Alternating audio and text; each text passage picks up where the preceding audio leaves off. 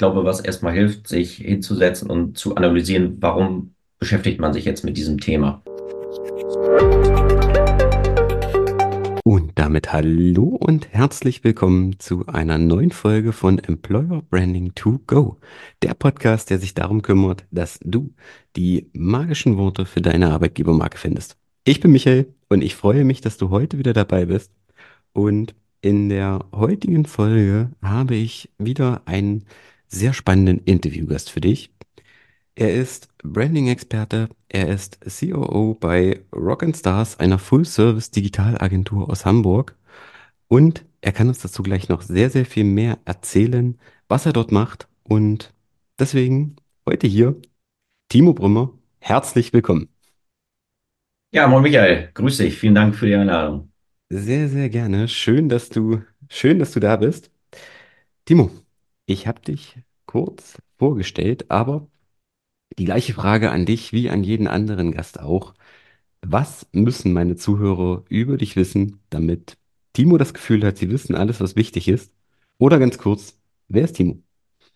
Ja, genau. Vielen Dank. Ich bin Timo, in Osnabrück geboren, lebe mittlerweile seit fünfeinhalb Jahren in Hamburg. Habe äh, noch ein ganz klassisches BWL-Studium gemacht auf Diplom. Ja, da merkt man so, wie alt man mittlerweile geworden ist. Habe danach dann immer in Marketingpositionen gearbeitet, ähm, etwa zehn Jahre in mittelständischen Unternehmen und jetzt seit dreieinhalb Jahren auf Agenturseite. Ähm, du hast es gerade schon kurz gesagt, wir von Rock Stars sind eine Full-Service-Agentur, unterstützen unsere Kunden dabei, dass sie aus Marketingperspektive ihr Geschäft besser aufstellen. Dazu gehört mittlerweile auch äh, sehr häufig das Thema Employer Branding. Da werden wir gleich nochmal etwas dezidierter drüber sprechen. Ansonsten, ich habe einen lieben Hund. Ich wandere gerne, fahre gerne Ski. Das sind, glaube ich, so privat die wichtigsten Dinge. Und ja, dann lass uns gerne starten. Cool. Vielen Dank für die, für die Infos. Und du, du hast es angerissen. Ähm, Employer Branding beziehungsweise äh, das ganze Thema HR, Marketing, es wächst eigentlich, es wächst immer mehr zusammen. Das war jetzt die letzten Jahre. Ich denke, das wird sich auch in 2024 ähm, nicht groß ändern. Aber für mich einfach die Frage an dich als, als Marketing-Experten oder auch von der Agenturseite. Wie sieht denn aus deiner Sicht ähm, die Zusammenarbeit zwischen HR und, und Marketing gerade auch dann im äh, neuen Jahr 2024 aus? Ja, was wir halt merken, ist, dass es für viele Unternehmen mittlerweile existenziell ist. Also man merkt schon, dass gewisse Unternehmen einfach Probleme haben, wenn sie Stellen nicht mehr besetzen, dass das Geschäftsmodell auch bedroht ist, weil ganz einfach, wenn ich in meinem Shop keinen mehr habe, der Kunden bedienen kann oder ich keinen Fahrer mehr habe, der Ware transportieren kann, dann kann ich irgendwie auch als Business nicht mehr funktionieren. Das heißt, der Druck wird jetzt, glaube ich, spürbar größer. Ich finde, dass man da in den letzten Jahren häufig noch sehr abstrakt von gesprochen hat, aber mittlerweile äh, merkt man, dass es wirklich das Geschäftsmodell bedroht. Und meine persönliche Einschätzung ist aber auch, dass da noch ganz viel Potenzial ist. Also in dieser Zusammenarbeit zwischen Marketing und HR, da gibt es in meinen Augen schon noch viele Themen, die man so aus der Welt schaffen kann, um die Zusammenarbeit zu verbessern. Ich glaube, dass das auch ein ganz wesentlicher Impact im nächsten Jahr sein wird, ähm, diese beiden Disziplinen stärker zusammenzuführen, besseres Verständnis voneinander zu bekommen, ähm, um dann ja am Ende auch erfolgreich Bewerber entweder zu generieren oder Mitarbeiter zu halten, ähm, dass beide Disziplinen da einfach besser zusammenarbeiten. Ja, definitiv. Also das ist, ähm, ich sag mal gerade, äh, in der, in der, in der LinkedIn-Bubble, in der wir uns ja auch kennengelernt haben, äh, wirkt das immer schon, als wenn, als wenn HR und Marketing schon sehr eng zusammenarbeiten äh, und jeder das, das Konzept Employer Branding ähm, verstanden hat und das auch, das auch wirklich nutzt. Aber ich sag mal gerade der Blick in den ähm, Mittelstand, wo du herkommst, wo ich ja auch herkomme, äh, der zeigt da oft noch was anderes. Da ist eben HR, HR und Marketing ist, ist Marketing. Und da ist noch keine so richtige Zusammenarbeit von den ganzen, von den ganzen Bereichen da. Aber was ich jetzt, also was ich jetzt gerade auch festgestellt habe, äh, über das letzte Jahr ist, dass sich, dass, dass eben diese Bereiche auch immer stärker zusammenwachsen. Ähm, und, äh, sag ich mal, die Trennlinie auch immer, immer mehr verwischt. Also was ist jetzt Marketing, was ist jetzt, äh, was ist jetzt dann wirklich rein HR? Genau, das, Ähm, das ist auch geht gut ja mit so. dem Also Thema Stellenanzeigen schon los. Genau, also äh, ich halte das auch für den richtigen Weg. Ich glaube, man muss ein Verständnis für die beiden ähm, Aufgabenfelder äh, haben, entwickeln. Ich glaube, dass ein HRler mittlerweile verstehen muss, zumindest in Grundzügen, wie beispielsweise Marketingkanäle funktionieren. Auf der anderen Seite sollte ein Marketingfachmann auch mal in Bewerbungsgesprächen dabei gewesen sein, um zu verstehen, mit wem hat man es hier eigentlich zu tun, was ist das für ein Klientel. Ähm, und da gibt es, glaube ich, schon noch ein bisschen Potenzial, das man heben kann. Ja, definitiv. Also auch allein was die, was die Ansprache äh, angeht oder auch die, äh, sei es auch die Kommunikation nach außen. Äh, im, im Employer Branding, wo wir dann wieder beim, beim zumindest Titel des Podcasts sind oder wenn es um äh, das ganze Thema Influencer Marketing geht. Was jetzt auch immer äh, stärker auch im HR letztendlich eingesetzt wird, wo ihr ja auch äh, sehr stark, sehr stark drin seid. Ähm, auch da fließen die beiden Bereiche einfach immer stärker zusammen. Die Das andere Thema, wie, wie kommuniziere ich denn? Wenn jetzt ein Unternehmen sagt, es will eine, eine Employer-Brand aufbauen äh, und hat, ja, sag ich, es ist der klassische Mittelständler, hat im Prinzip zwar eine Marketingabteilung, aber das HR ähm, macht so die, die, die Assistentin äh, der Geschäftsführung so nebenbei mit, wie es ja nun doch oft auch noch der Fall ist. Wie, wie beginne ich denn? Wie kommuniziere ich denn, dass ich jetzt eine Employer-Brand aufbauen will? Weil ich kann mich ja nicht hinstellen und sagen, so, jetzt geht's los. Ja. Äh, ist eine gute Frage, muss man sicherlich auch von Fall zu Fall sehen. Ich glaube, was erstmal hilft, sich hinzusetzen und zu analysieren, warum beschäftigt man sich jetzt mit diesem Thema. Also einmal zu schauen, was sind eigentlich meine Ziele, wo drückt der Schuh? Geht es darum, dass ich irgendwie überhaupt noch Bewerber generieren möchte oder geht es eher darum, dass ich meine Mitarbeiterbindung verbessern will? Also was ist eigentlich mein Kernziel, das ich verfolge? Dann zu gucken, um welche Zielgruppen dreht es sich hier eigentlich? Also ist das ein generelles Unternehmensthema, das ich auf allen Positionen habe? Weil häufig ist es in der Praxis ja so, dass es eher spezifische Jobs sind, beispielsweise, ähm, wo der Schuh besonders drückt. Das ist, glaube ich, so eine zweite wichtige Frage. Und die dritte ist dann auch, wer ist eigentlich mein Wettbewerb in diesem Sinne? Und das kann natürlich manchmal der, das Unternehmen aus der Branche sein, das irgendwie um die gleichen Talente sozusagen buhlt. Aber häufig sind es ja auch wirklich die physischen Nachbarn, die sozusagen in der gleichen Stadt oder im gleichen Ort ein Unternehmen haben, wo der Controller irgendwie sagt, ob ich jetzt in Unternehmen A oder B arbeite, in Branche A oder in Branche B, ist mir gar nicht so wichtig. Mir ist nur wichtig, ich will vielleicht in meinem geografischen Umfeld bleiben. Und ich glaube, das ist erstmal ein ganz guter Startschuss, wenn man mit diesen drei Analysefragen startet, um zu wissen, in welche Richtung wollen wir eigentlich jetzt gehen. Und dann ähm, geht es für mich tatsächlich mit dem Entwicklungsprozess los, wo ich mir die Frage stelle, wie entwickle ich jetzt meine Employer Brand? Und ich würde empfehlen, sich ein paar Fragen zu stellen, die manchmal naheliegend sind, aber für Bewerber vielleicht gar nicht so einfach zu beantworten. Die erste Frage ist für mich immer, wer sind wir eigentlich? Also, wenn man jemandem Fremden dieses Unternehmen erklären soll, wie würde man das in einem Satz versuchen? Was sind eigentlich die Dinge, die wir tun? Ja, stellen wir irgendetwas her? Leisten wir eine Dienstleistung? Was ist eigentlich unser Geschäftsmodell, das wir haben? Und dann auch zu überlegen, bezogen auf die Jobs, um die es jetzt geht, welche Vorteile biete ich als Unternehmen? Das sind rationale Vorteile, ja, also klar, Geld spielt immer auch eine Rolle. Das sind aber häufig natürlich emotionale und soziale Vorteile, die ich auch liefern muss. Also was hat ein Mitarbeiter davon, wenn er zu mir als Unternehmen geht? Und ähm, das können sehr emotionale Themen sein, weil man irgendwie in seinem Liebling Lieblingsgeschäftsumfeld plötzlich unterwegs ist oder weil man total frei von zu Hause arbeiten kann. Häufig merken wir aber mittlerweile auch, dass es so gesellschaftliche Themen sind. Also welchen Wert stiftet eigentlich dieses Unternehmen für eine bessere Welt, um das mal so ganz platt zu sagen? Also was sind ökologische oder soziale Themen, die wir bedienen? Ich glaube, das ist auch so, ein, so eine Geschichte, die immer wichtiger wird, ähm, gerade wenn wir jetzt über die jungen Generationen nachdenken, die sich diese Frage sicherlich viel stärker stellen, als das bislang der Fall war. Und wenn man diese harten Facts sozusagen mal für sich dekliniert hat, dann zu gucken, was sind vielleicht die weichen Faktoren, die wir haben? Also ich, ich mache mal gerne so eine Übung, sich zu überlegen, wenn das Unternehmen ein Mensch wäre, welche Charaktereigenschaften würde man ihm geben?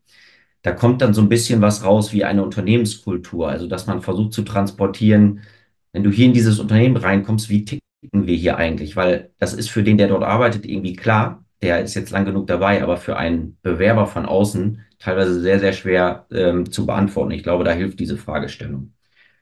Und wenn ich dann diese Themen beantwortet habe, dann komme ich so langsam in den Bereich, wo sich eine Employer Brand rauskristallisieren kann. Also wo ich dann überlege, was sind so meine Positionierungssäulen, die uns abheben von anderen Unternehmen? Wo sind wir speziell?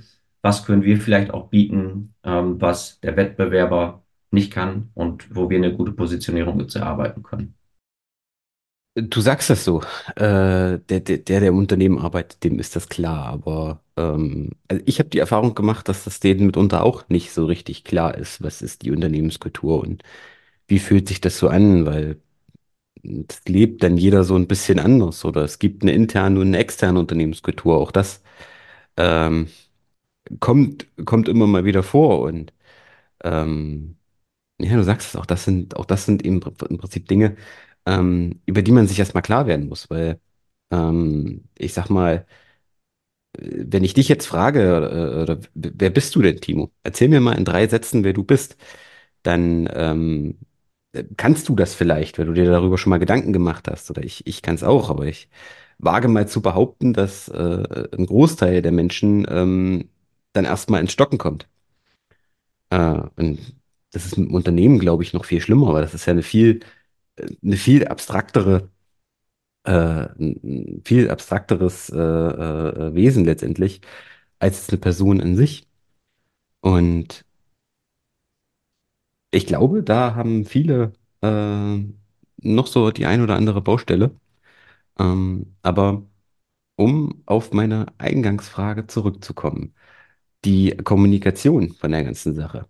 Sollte ich das von vornherein mitbegleiten? Also ich bin, also ich persönlich bin immer ein Fan davon, gleich von Anfang an das mit zu begleiten oder sagst du jetzt aus Agentursicht lieber erstmal sich darüber im Klaren werden und dann rausgehen, wenn ich weiß, was ich sagen will? Nee, ich würde das schon von Beginn an kommunikativ auch mitbegleiten. Mein Ansatz wäre sowieso in der Erarbeitung, weil du hast es gerade richtig gesagt, ähm, jeder guckt ja auch aus seiner persönlichen Brille auf so ein Unternehmen und äh, nimmt die Kultur auch anders wahr.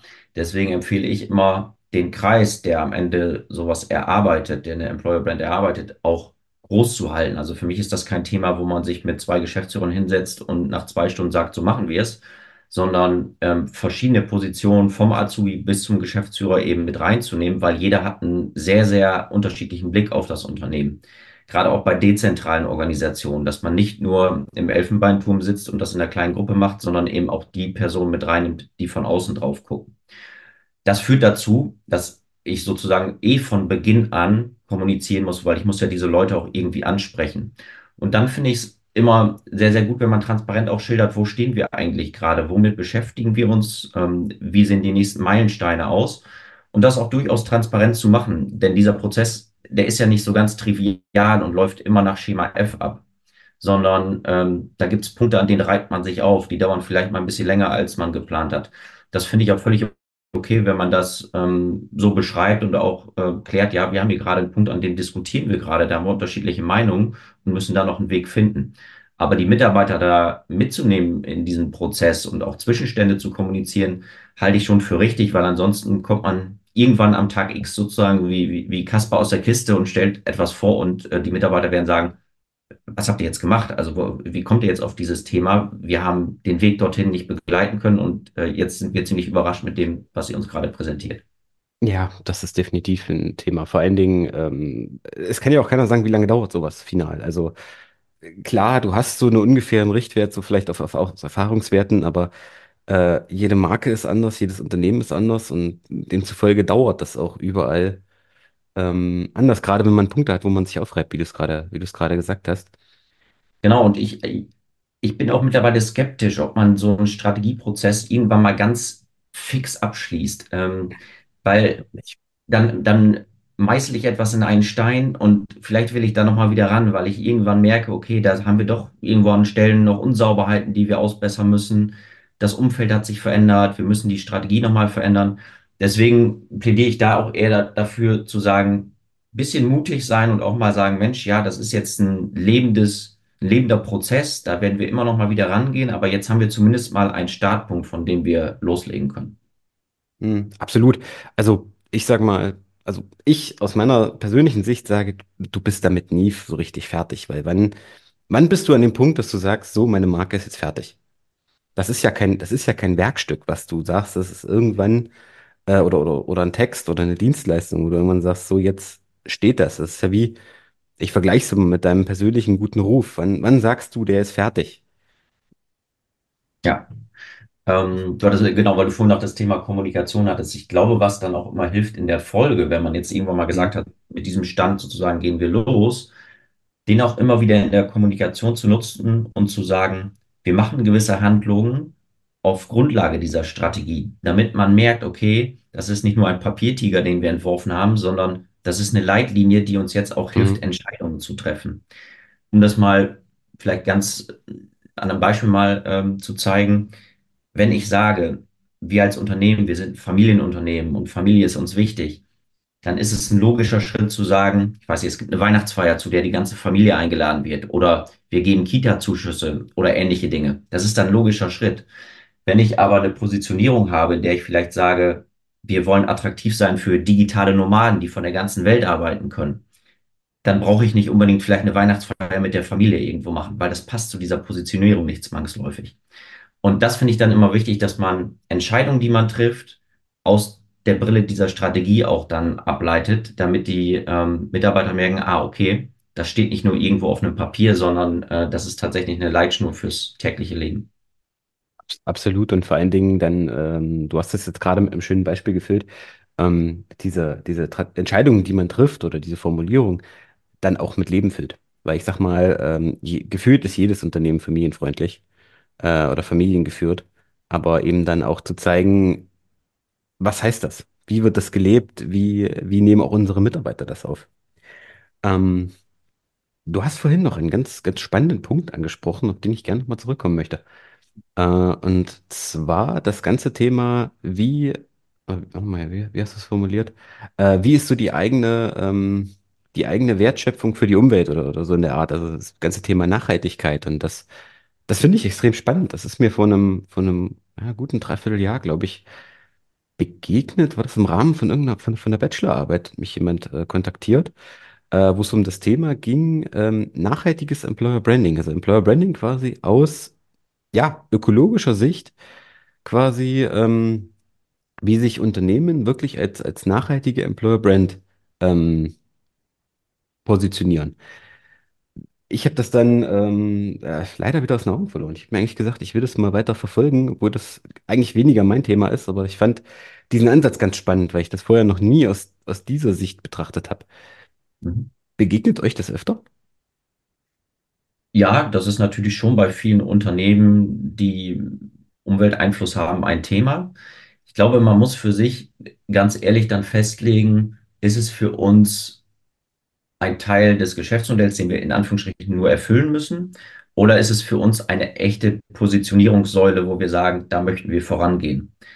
Ähm, das ist natürlich ein total interessantes Thema, weil es eines der, der wichtigsten ist, die wir vielleicht sogar das Wichtigste, was wir irgendwie in der Menschheit in den letzten, nächsten Jahrzehnten haben werden. Deswegen ist es natürlich auch attraktiv, sich dazu zu positionieren. Aber ich bleibe dann dabei, wenn ich es mache, muss ich es leben. Da müssen dem auch Maßnahmen folgen. Und deswegen finde ich es auch okay, wenn man sagt, wir gehen nicht auf dieses Thema, weil das ist für uns nicht das, was irgendwie total existenzentscheidend für uns ist, sondern wir gehen auf ein anderes Thema. Ähm, ich finde zum Beispiel das Thema sozialer Wertbeitrag ist auch eine Säule, auf die ähm, viele Unternehmen gut gehen können, weil natürlich gesellschaftliche Themen auch total relevant sind. Aber das muss man sich halt überlegen. Wichtig ist mir nur, wenn man sich für einen dieser Wege entscheidet, dann muss man den danach auch konsequent gehen und dem Maßnahmen folgen lassen, weil ansonsten ist es sehr, sehr schnell unglaubwürdig und ähm, wirkt dann auch sehr demotivierend.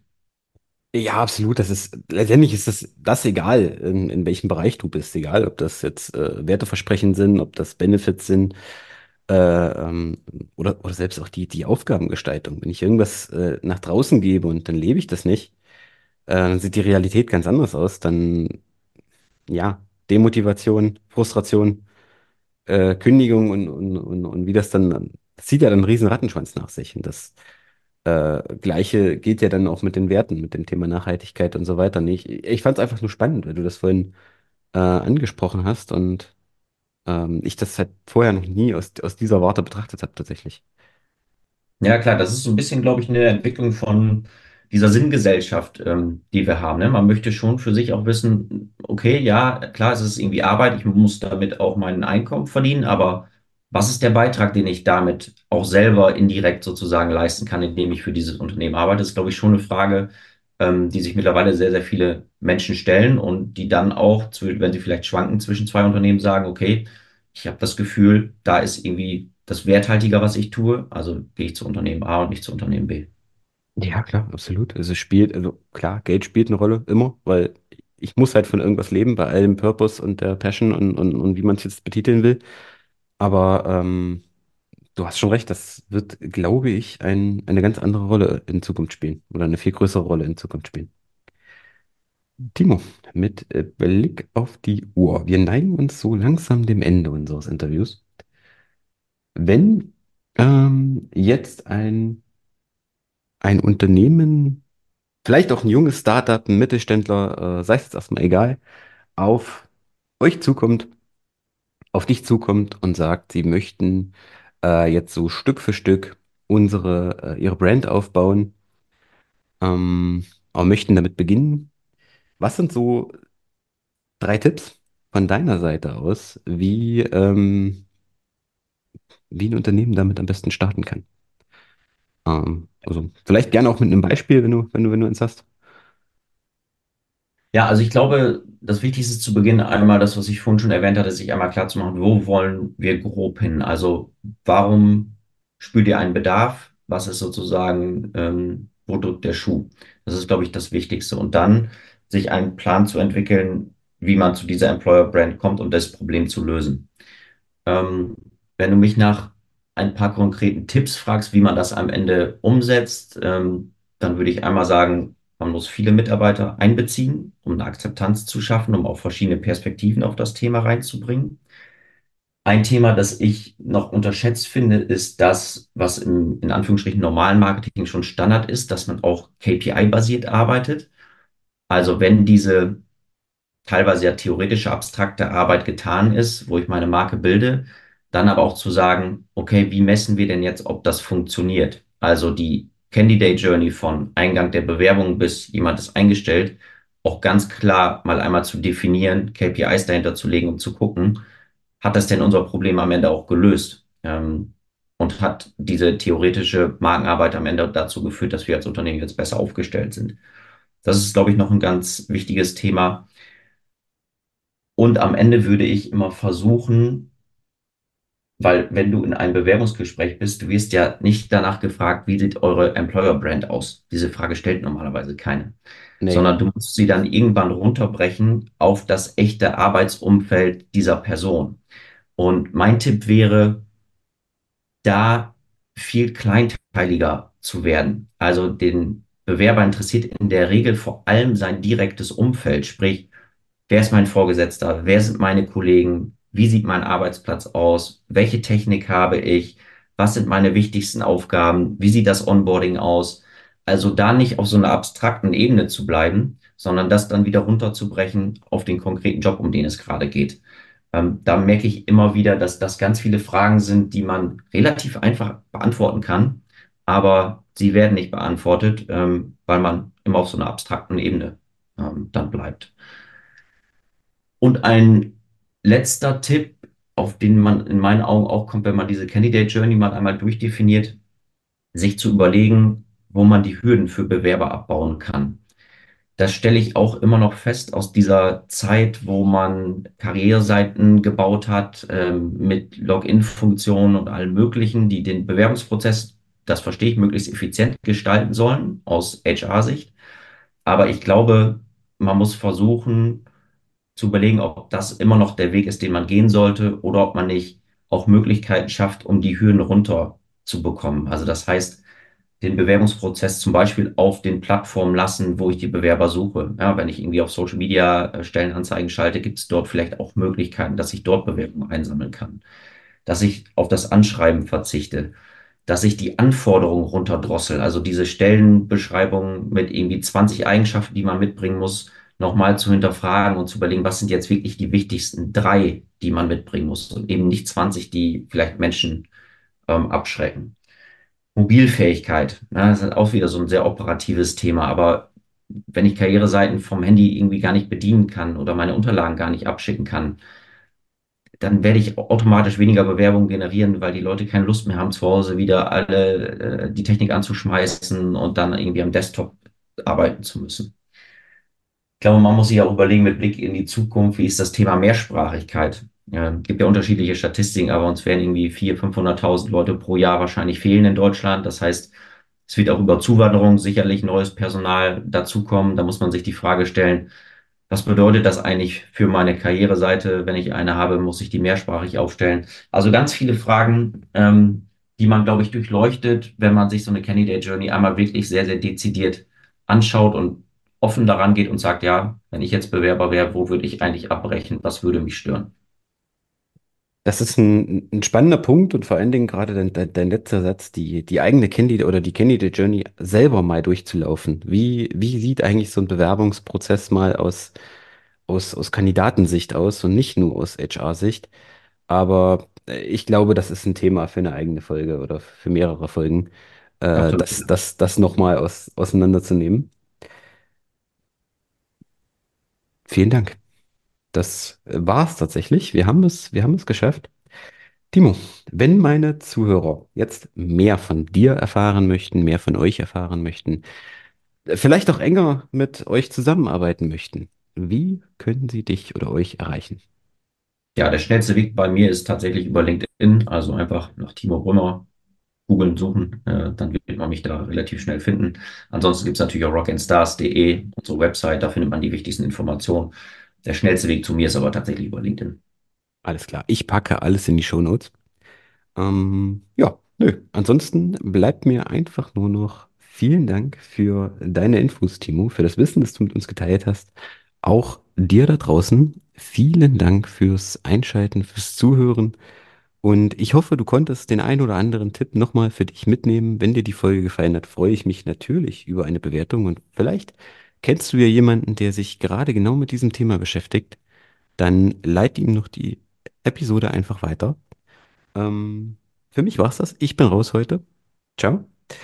Timo, du bist der Gast. Dir gehören die letzten Worte. Du darfst alles sagen, außer Danke für die Einladung. Ja. Ja, dann möchte ich gerne äh, alle motivieren, die vielleicht auch so ein bisschen wie der Ochs vom Berg stehen bei diesem Thema. Also tastet euch daran. Ich, man braucht da keine Angst vor haben, sondern das ist ein Prozess, der braucht ein bisschen Zeit und ähm, da steckt ganz viel Potenzial. Deswegen mit offenen Augen reingehen und ähm, dann wird das schon was.